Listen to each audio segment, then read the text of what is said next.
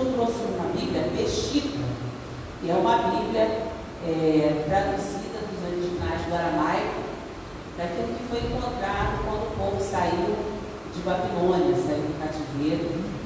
Foi encontrado, foi escrito para cá e também foi adaptado umas partes do Novo Testamento. Então tem umas palavras que tem algumas coisas que nos ajudam e a gente vai ler algumas coisas aqui para poder a gente entender melhor o sentido de algumas palavras. Isaías capítulo 6 diz assim: No ano em que morreu o rei Zias, eu vi o Senhor assentado sobre um alto e sublime trono, e o seu séquito enchia o trono, templo. Os serafins estavam acima dele, cada um tinha seis asas. Com duas cobriam o rosto, com duas cobriam seus pés e com duas voavam. Eu quero dizer para vocês, serafins é uma classe de anjos. Os anjos têm uma hierarquia, eles têm atividades diversas e cada classe de anjos tem características. Os serafins são anjos que têm asas. Biblicamente, só os serafins apresentam asas. Essa história que eu vi anjo voando não é verdade. Os serafins são anjos servem diante do trono de Deus. E qual é a função dele? Versículo 3 fala. E clamavam uns para os outros, dizendo: Santo, Santo, Santo é o Senhor dos exércitos, toda a terra está cheia da sua glória. E os das portas se moveram com a voz do que clamava, e a casa se encheu de fumaça. Então disse eu, ai de mim, que vou perecendo, porque sou um homem de lábios impuros e habito no meio de um povo de impuros lábios, e os meus olhos viram o rei, o Senhor dos exércitos. Mas um dos serafins voou para mim, trazendo na sua mão uma brasa viva, que tirara do altar com uma tenaz e com ela tocou a minha boca e disse: Eis que isso tocou os teus lábios, e a tua iniquidade foi tirada e purificada o teu pecado. Vou ler aqui agora no original e eu quero que você acompanhe aí na sua Bíblia só o primeiro versículo, que é o versículo que eu quero falar nessa noite. No ano do falecimento do rei Uzias, viu o Eterno sentado num trono elevado e resplandecente, e o seu manto preenchia todo o templo. No outro, no ano da morte do rei Uzias, vi o Eterno assentado sobre um trono alto, e a borda do seu manto enchia o. Vamos orar. Senhor, eu quero te agradecer por essa oportunidade tão maravilhosa, ainda que não seja digna nem merecedora. Agradeço a tua misericórdia por essa noite poder estar no teu altar ministrando, Senhor, com a tua igreja. Perdoa as minhas faltas, os meus erros e desvenda os nossos olhos para que nós, Senhor, apreciemos, vejamos as maravilhas da tua lei. Fala conosco nesta noite de acordo com a nossa necessidade. Enche a nossa alma, o nosso coração espiritual de Ti nesta noite, em nome de Jesus. Amém. Tome seu assento. Tivemos aqui dias muito abençoados, onde Deus falou conosco de formas muito especial, é, especiais, muito abençoada. É, lamentei os dias que não pude é, estar aqui motivo de saúde, todos eles, né? E nós recebemos de Deus porções muito especiais. Mas eu estava com saudades, né? De estar aqui com os irmãos, porque eu sempre costumo dizer que quando a gente, Paulo aqui domingo falou, né? Ele nunca tinha feito uma ministração tão específica sobre Pedro. Quando a gente tem compromisso de ministrar a palavra de Deus, eu sempre que o mais abençoado é aquele que ministra. Quando ele faz isso de coração. Porque ele aprende. E você nunca consegue transmitir tudo aquilo que você estudou, que você se dedicou, que você orou, que você pediu, que você jejuou. Mas você aprende muito. Você está estudando a palavra de Deus e o mestre dos mestres está do seu lado. Eu, em uma determinada ocasião, não sei se os irmãos se lembram aqui, eu já trouxe aqui uma palavra sobre o rei Isias, num outro aspecto. Mas essa semana passada, eu estava orando a Deus sobre esse momento que a gente vive. E eu estava ouvindo, ouvi algum comentário sobre ah, reformas que o mundo está querendo fazer, que o Brasil está querendo fazer, já vinha querendo fazer, está querendo fazer. Reformas, algumas parecem benéficas, outras altamente maléficas, mas que aparentemente vão transformar, porque transformação é necessária, adequação é necessária. A gente está vivendo sobre um argumento que diz é, um novo momento. A gente está vivendo um novo momento. A gente está vivendo um momento que a gente tem que se adaptar às mudanças.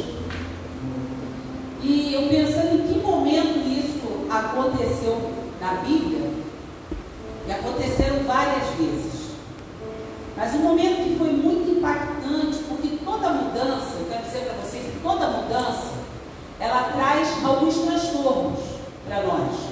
Toda vez que a gente tem que mudar e a gente é impactado com alguma coisa, a gente tem medo. A gente tem medo.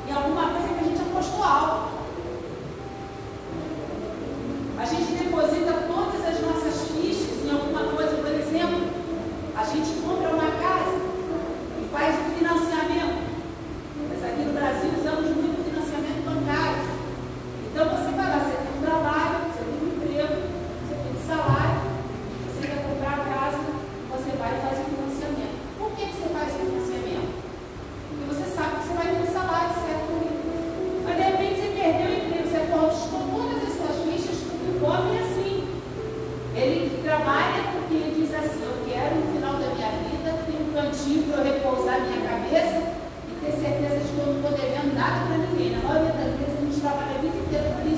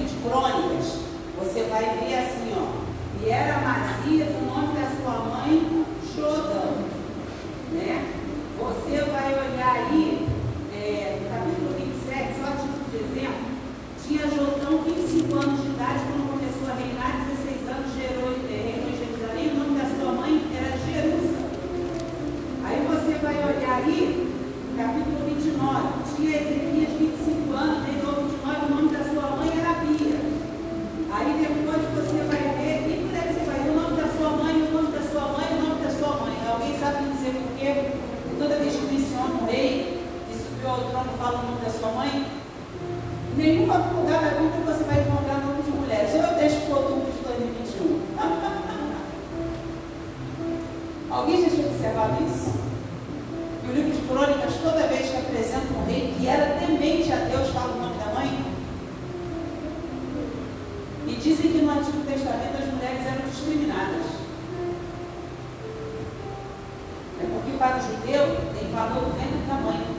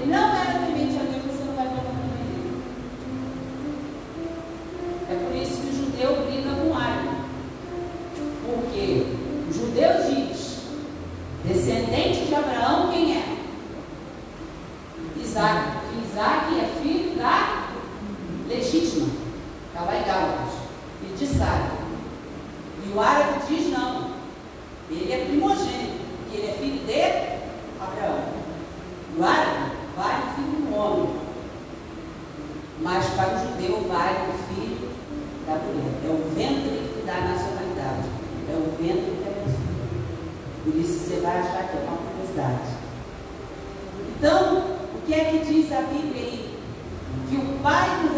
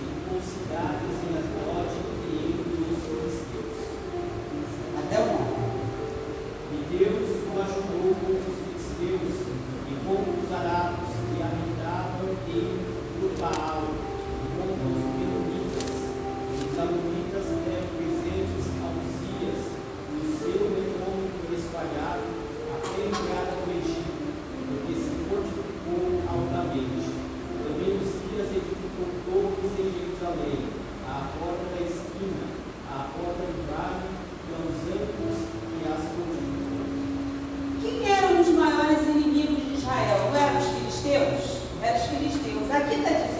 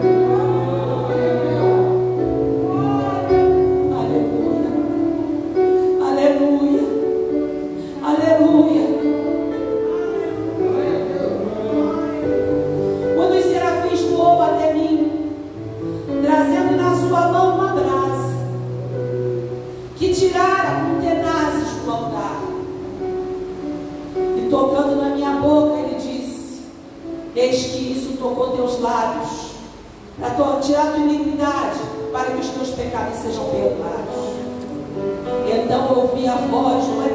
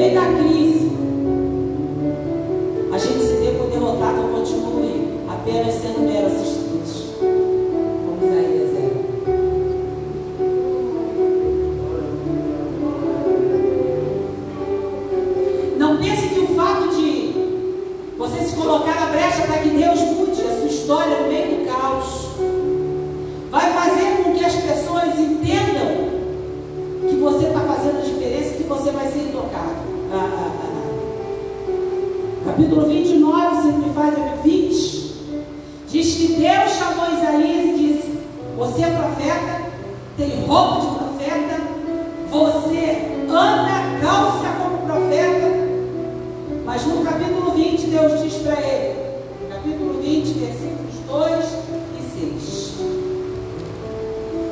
Despe a tua vestimenta do teu corpo, tira a sandália dos teus pés. Essa vestimenta, na sua tradução aí, o que, que diz a Bíblia do culto? Isaías 20.